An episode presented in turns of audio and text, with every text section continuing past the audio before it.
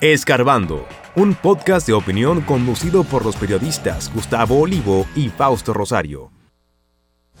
Lo único que rescataría la alianza PLD, Fuerza del Pueblo y PRD sería impunidad para los corruptos, advierte María Teresa Cabrera.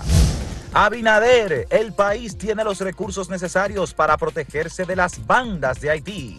Gobierno destinó 5.100 millones de pesos para hacer frente a la tormenta Franklin.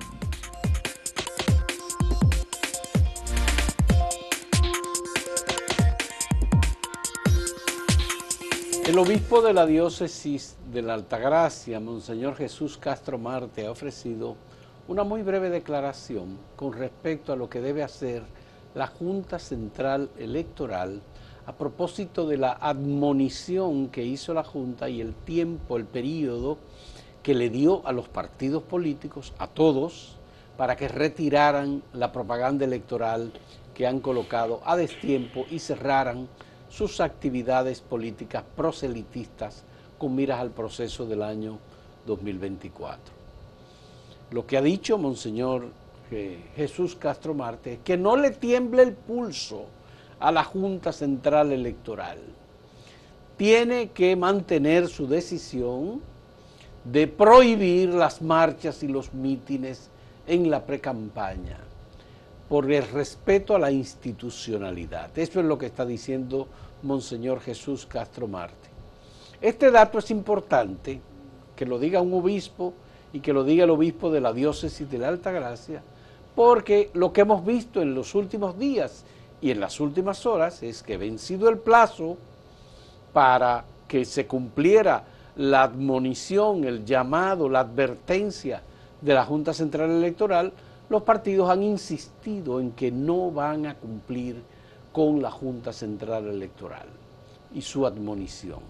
Principalmente el doctor Leonel Fernández escribió en el día de ayer un artículo diciendo que la Junta Central Electoral no tiene autoridad para eh, reprimir o para prohibir las actividades de campaña electoral. A ver, Fausto, Él dice lo que dice Leonel es que hay varias sentencias del Tribunal Constitucional que anulan los dispositivos de la Junta Central Electoral y que se puede hacer campaña en cualquier momento. Él alega sobre esas sentencias y sentencias también del, Tribunal Superior Administrativo, que sería, en el caso del Constitucional, que estaría aboliendo parte de la ley, que es la ley, porque la Junta no se está inventando una cosa, que en la ley dice muy claro cuáles son los plazos. Y en esta etapa en que estamos, se supone que son campañas internas.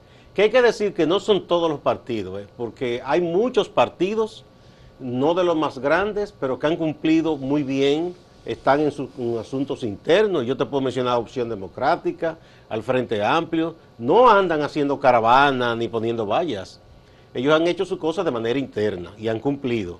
De manera que pero son organizaciones que no tienen los recursos que tiene Fuerza del no, Pueblo. Pero, no, pero, independientemente de que no los tengan, no han puesto ni siquiera una ficha y una valla, porque puede haber una valla pequeña. Ellos han respetado el proceso y eso hay que reconocérselo.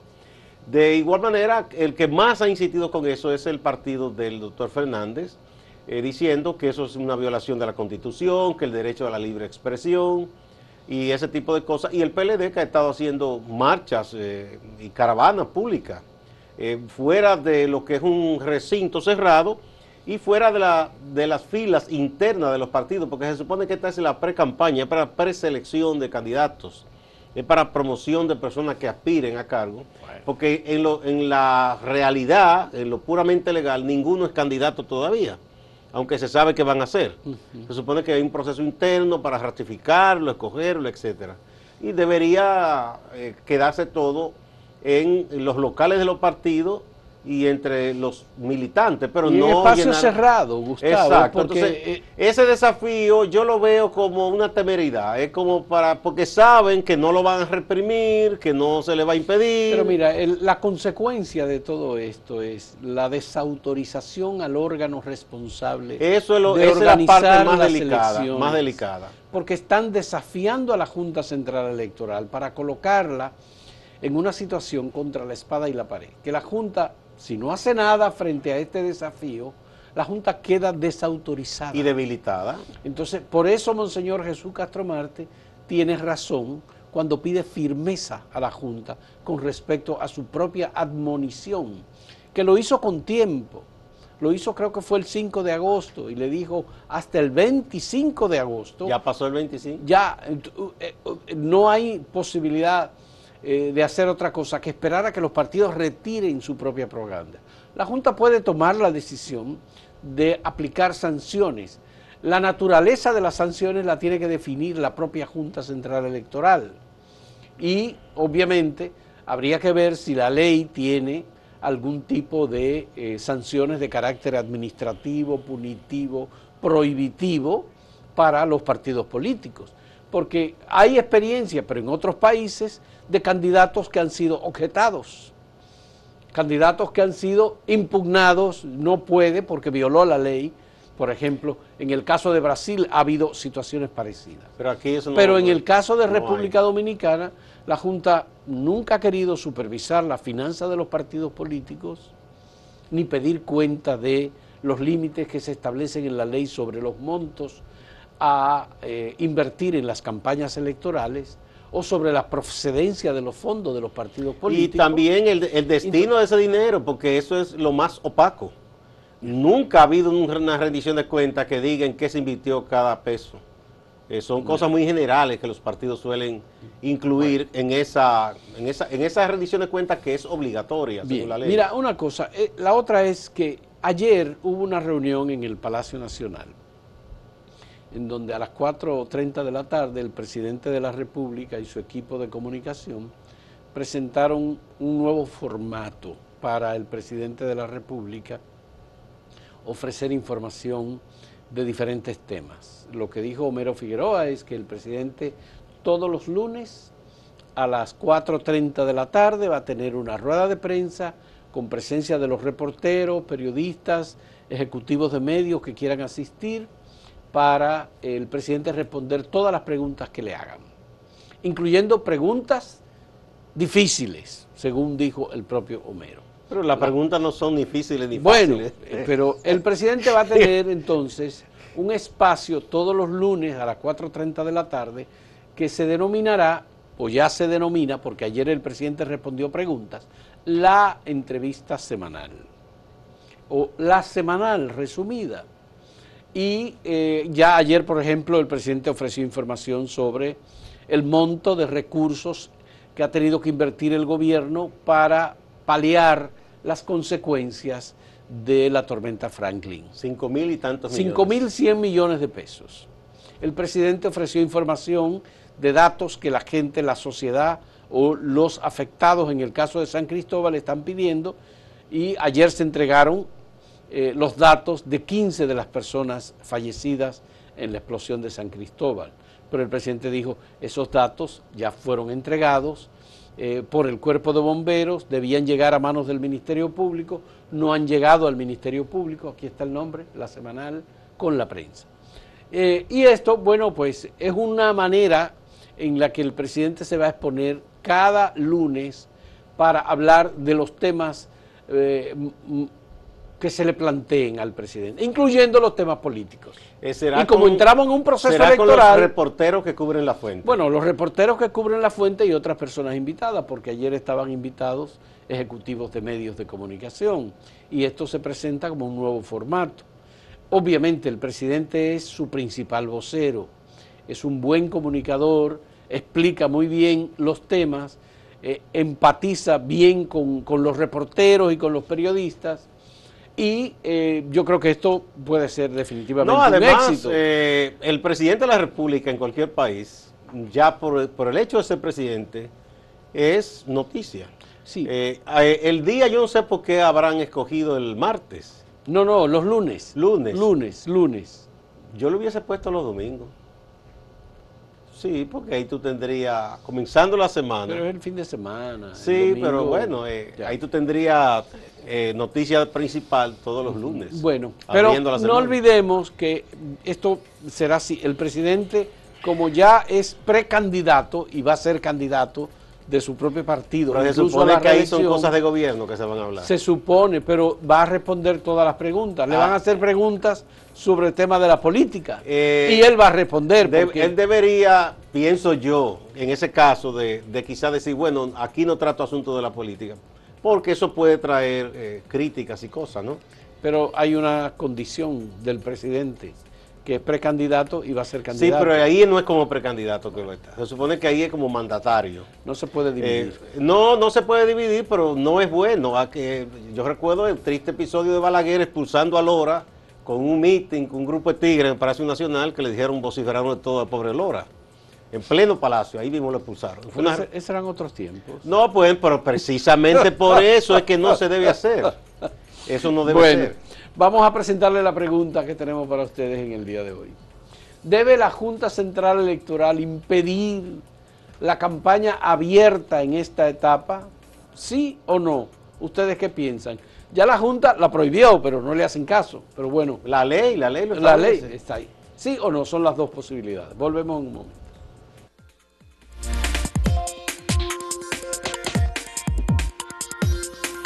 Si quieres anunciarte en este podcast, escríbenos a podcast.acentotv.de.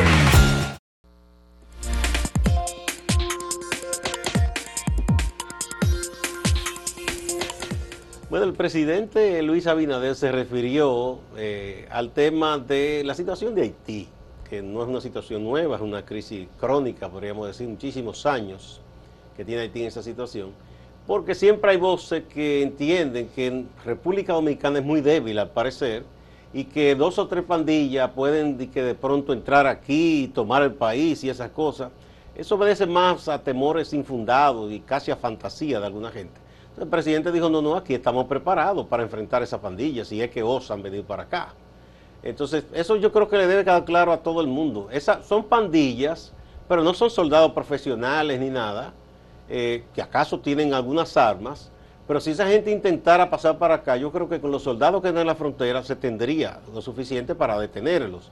Incluso que hasta un cuerpo policial de aquí tendría una eh, mejor capacidad de combate para detener esa pandilla. Yo creo que a eso no debe tenérsele miedo de que esa gente cruce para acá como se piensa. Porque no es, el reinado de esas pandilletas en esos territorios que ellos controlan, en parte de Puerto Príncipe sobre todo pero no es que ellos andan pensando de que en tomar este territorio ni nada de eso, porque eso no tiene ninguna lógica ni sentido. Bueno, el presidente yo creo que tiene razón en el sentido de que nosotros tenemos un Ministerio de Defensa y unas Fuerzas Armadas que han dedicado una gran cantidad de oficiales y de personal, 11.000 alrededor de toda la frontera, de los 383, se dicen diferentes números, pero bueno 390 kilómetros de frontera entre Haití y República Dominicana. Y el, el hecho de que cualquier grupo o pandilla, que son grupos o pandillas, porque no se trata de un ejército, son grupos fragmentados que tienen zonas del territorio haitiano. Barrios sobre todo. Operan en determinadas áreas, carreteras, zonas rurales, barrios de Puerto Príncipe, eh, otras ciudades que han sido también controladas por estos grupos pandilleros. Eh, cualquier intento de afectar eh, zonas de República Dominicana o de penetrar incluso a la República Dominicana eh, es, es, imposible que puedan hacerlo. Además, no creo que le interese en absoluto. Ni tienen capacidad. no hay, ¿Cuál es el objetivo? Eh, ¿Para aquí, qué? Aquí hay un ejército profesional, eso es un grupo en desbandada, no es verdad que va a poder y que con un ejército. Eso no debe caber a nadie temor sobre eso. Bueno, entonces, eh, lo que sí ha ocurrido es que hubo una misión de, de Kenia que visitó Puerto Príncipe y Parece ser que los kenianos están interesados, de verdad, en, ofrecer un apoyo a la Policía Nacional de Haití. Y no se sabe qué pasó con la recabación o recaudación de fondos que en el Consejo de Seguridad o Naciones Unidas se estuvo haciendo hace unas semanas para facilitar el financiamiento de la operación humanitaria de Kenia con unos mil militares en Haití. Eh, hasta ahora no sabemos eso. Si ha ocurrido esa recaudación de dinero, Estados Unidos aportó, Francia aportó, Canadá aportó, habría que ver... ¿Aportaron o, dijeron que iban a aportar? Bueno, hay que ver, eh, porque hay que pagar esos salarios de los militares. Incluso no sé si las armas habría que aportárselas también. La alimentación, la vivienda de esas personas. Claro, porque Kenia eh, no es un país rico, Kenia no puede costear por eso, eso. Obviamente que tiene que costearlo el sistema de Naciones Unidas. Eh, ¿Lo van a hacer? ¿No lo van a hacer? ¿Cuál es la, la certeza de que la Policía Nacional de Haití va a recibir ese apoyo? Yo creo que ese es un tema que está todavía por aclararse. Naciones Unidas no ha ofrecido nuevas informaciones. Pero mil serían suficientes. No, pero digo, lo que ha dicho es que Kenia tiene la disponibilidad de mil militares para eso. Porque... Pero habría que, y lo que se espera es que otros países, ya ha habido algunos que han dado su anuencia para disponer incluso de la región del Caribe. Haití tiene un ejército eh, de 500 personas más o menos. Y la policía son 15 mil. 15 mil agentes. 15 mil agentes de policía. Y entre ejército y policía no han podido controlar esas pandillas. No han podido destruirlas, ¿verdad? Porque no es tampoco que la pandilla tienen tomado todo, todo el territorio, no es cierto. Ellos incursionan y, sobre todo reinan en esos barrios. Pero para poder eh, diluir esas pandillas tiene que ser un número mucho mayor, pienso yo. Bueno, eh, ese es el tema, aparte de lo que ha dicho el presidente, yo creo que es totalmente cierto, en el sentido de que eh, aquí hay mucha gente que tiene la idea de que los haitianos están invadiendo República Dominicana y tomándose parte del territorio. Pero sobre todo esa que ya lo tienen, eh, eso dicen. Lo que a mí me, llama la atención y me mueve a risa es que esas personas que se dicen muy nacionalistas tienen un concepto de que nosotros somos una porquería de país. Muy débil, ellos Porque, o sea, que vengan dos fulanos y, y este país será tomado. Señor, aquí enfrentamos al ejército de Estados Unidos, con, miles de, soldados y armas poderosas y este pueblo se paró y lo enfrentó. Entonces, no, no vamos a poder con una, con, una pandilla, ¿no? Pero además, con, con, un ejército hoy, unas Fuerzas Armadas hoy que están mucho mejor entrenadas y mejor equipadas. Pero además hubo muchos intentos del ejército haitiano de penetrar en el siglo antepasado en, en ah, el bueno, siglo XIX. Sí, claro. Y combatimos al ejército. Y ahí era numéricamente mucho mayor, mucho mayor y, era un ejército, exactamente. Y combatimos el ejército eh, español que estuvo aquí con la anexión a España. Es decir, que eh, los soldados de República Dominicana, el ejército de República Dominicana, hoy Ministerio de Defensa, con Armada, con Fuerza Aérea, eh, y ejército, bueno, pues es un cuerpo especial dedicado a la defensa de la soberanía de República Dominicana. En el 65 se dividió el país y se dividieron las Fuerzas Armadas y hubo dos grupos. Eh, y aún así hicimos frente a una intervención militar y hubo un, un pacto, un acuerdo, pero de todos modos no es tan fácil que alguien los americanos dijeron que en dos días, en unas cuantas horas, resolvían lo de la resistencia de los constitucionalistas. No, pudieron, no pudieron. No, porque hay que decir que los dominicanos hemos tenido siempre, no solamente soldados, hemos tenido también ciudadanos que se dedicaron y que fueron los ingleses, Gustavo, con Pen y Venable cuando vinieron en 1655. Ahí, no éramos dominicanos. No era, éramos españoles, pero, españoles. fue un ejército. bueno, pues esas cosas hay que recordarlas, señores. Entonces, no es tan fácil y no es verdad que se desmorone República Dominicana porque tres bandidos lleguen por la frontera. ¿Y cuántos bandidos tampoco italianos? ¿Cuántos bandidos pero, tampoco que no es la lógica, o sea, yo creo y de otros países que no cabe, no, quien tenga todo de frente tiene que entender que la lógica de esa pandilla es su reinado en ese territorio. Ellos saben que fuera de ahí, en el propio Haití, no tienen posibilidad de sobrevivir mucho tiempo. Bueno, ellos sobreviven o, digamos, se nutren de los secuestros, de los asaltos. Sí, cosas muy eh, específicas dentro de ese territorio. Muy, específicas. Esa gente no tiene un ideal político, ni, ni una concepción, nada de eso, de, instalar un gobierno, nada de eso. Bueno. Pues vamos de nuevo a la pausa y a mostrarles de nuevo el sondeíto de este día. A propósito de esto de la Junta Central Electoral y de admonición a los partidos que han sacado la campaña más allá de sus filas, de las filas de los partidos. Eh, ¿Debe la Junta Central Electoral impedir la campaña abierta en esta etapa que es de campaña interna? ¿Sí o no?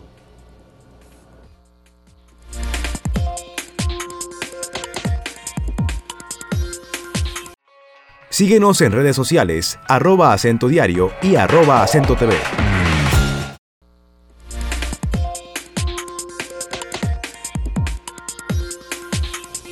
Bien, veamos los datos que hemos recibido a la pregunta que formulamos sobre si debe la Junta impedir la campaña abierta en esta etapa.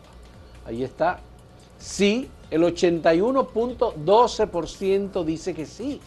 Esto es respondido directamente en acento y el 18.88% dice que no, que no debe impedir esa. Vamos a, vamos a ver en Twitter cómo sigue la respuesta.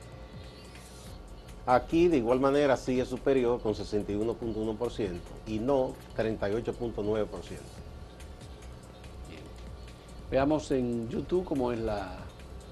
El 67% dice que sí, que debe impedir la campaña abierta en esta etapa y el 33% dice que no. Esos son los datos hasta ahora. Señores, muchas gracias. Vamos a pasar con Máximo Laureano con un reporte inmediato sobre lo que está pasando en la región del Cibao y en Santiago. Adelante, Máximo. La vicepresidenta de la República, Raquel Peña, lideró el acto de apertura a la temporada escolar 2023-2024 desde una escuela en Gurabo, en Santiago. Veamos las valoraciones de la funcionaria, también de Marieta Díaz, encargada de educación en Santiago. También nos habla Emilio Ulloa, director del Centro Educativo Martina Mercedes Swan y Judelka Vázquez en nombre de los estudiantes.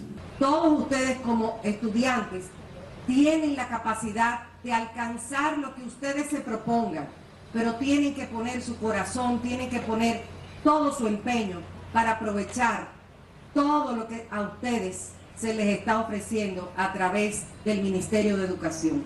Queridos maestros, el director y la familia, hay nadie sin ustedes. Esos estudiantes que están ahí, ustedes son la esperanza de esos estudiantes. Gestionar procesos de calidad de los aprendizajes les toca a ustedes. Estamos aquí para colaborar, para enseñar y aprender, para inspirar y ser inspirados. Nuestra misión como educadores y como institución educativa es clara preparar a nuestros estudiantes para enfrentar el futuro con confianza y habilidades sólidas. Quiero agradecer por apoyarnos y alentarnos en cada paso del camino. También quiero expresar mi gratitud con los padres y familiares. Su apoyo incondicional es un pilar fundamental a nuestra educación. En Puerto Plata, el juez Romaldi Marcelino de la Oficina de Atención Permanente reenvió para el próximo viernes la audiencia donde se conocerá la solicitud de medida de coerción en contra del comunicador del municipio Sosúa, Edi Gabriel Domínguez Vilorio, apodado Gaby. Según ha dicho el Ministerio Público, está imputado en un caso de agresión sexual tras la querella, las denuncias que habrían puesto dos presuntas víctimas. Residentes en la comunidad La Jagua, que pertenece al municipio de Jánico, están reclamando a la empresa de generación hidroeléctrica EGI que vaya en su auxilio para la reparación de sus carreteras hablan de que esta institución ha estado haciendo este tipo de trabajo en comunidades vecinas, pero que no los han tomado en cuenta. Juan Carlos Gutiérrez, de la Junta de Vecinos y otros moradores de allí, explican la situación. ¿Por qué nosotros creemos que es importante que se nos escuche y se nos construya nuestra carretera? Primero, nosotros estamos uniendo lo que es el distrito municipal del Caimito con el de Juncalito. Somos un enlace de lo que es Sabana Iglesia con la zona sierra. Además, nosotros somos el puente de las personas que viven en la zona sierra de Juncalito para llegar eh, más rápido a Santo Domingo por la zona del Caimito. Segundo, más de 300 familias se van a beneficiar de este proyecto. Mi inquietud ha sido todo el tiempo de yo poder dar un camino decente, que la gente pueda, pueda salir y pueda subir, porque son muchas las familiares que nosotros tenemos para afuera y se ha llegado el momento que en de no pueden llegar hasta nosotros, porque por el camino no le da, no le da acceso para que puedan llegar aquí. El congresista de los Estados Unidos, específicamente de Nueva York, Adriano Espaillat, de origen dominicano, se reunió con el alcalde de Santiago, Abel Martínez. Ahí podemos ver las imágenes. Según se ha dicho desde el Ayuntamiento de Santiago, trataron algunos temas comunes que tienen que ver con el trabajo que realiza Espaillat en favor de los dominicanos en el exterior y el trabajo que realiza Abel Martínez en favor de la ciudad de Santiago de los Caballeros. Distante pero pendiente, actualidad y objetividad desde Santiago. Siga con la programación de Acento TV.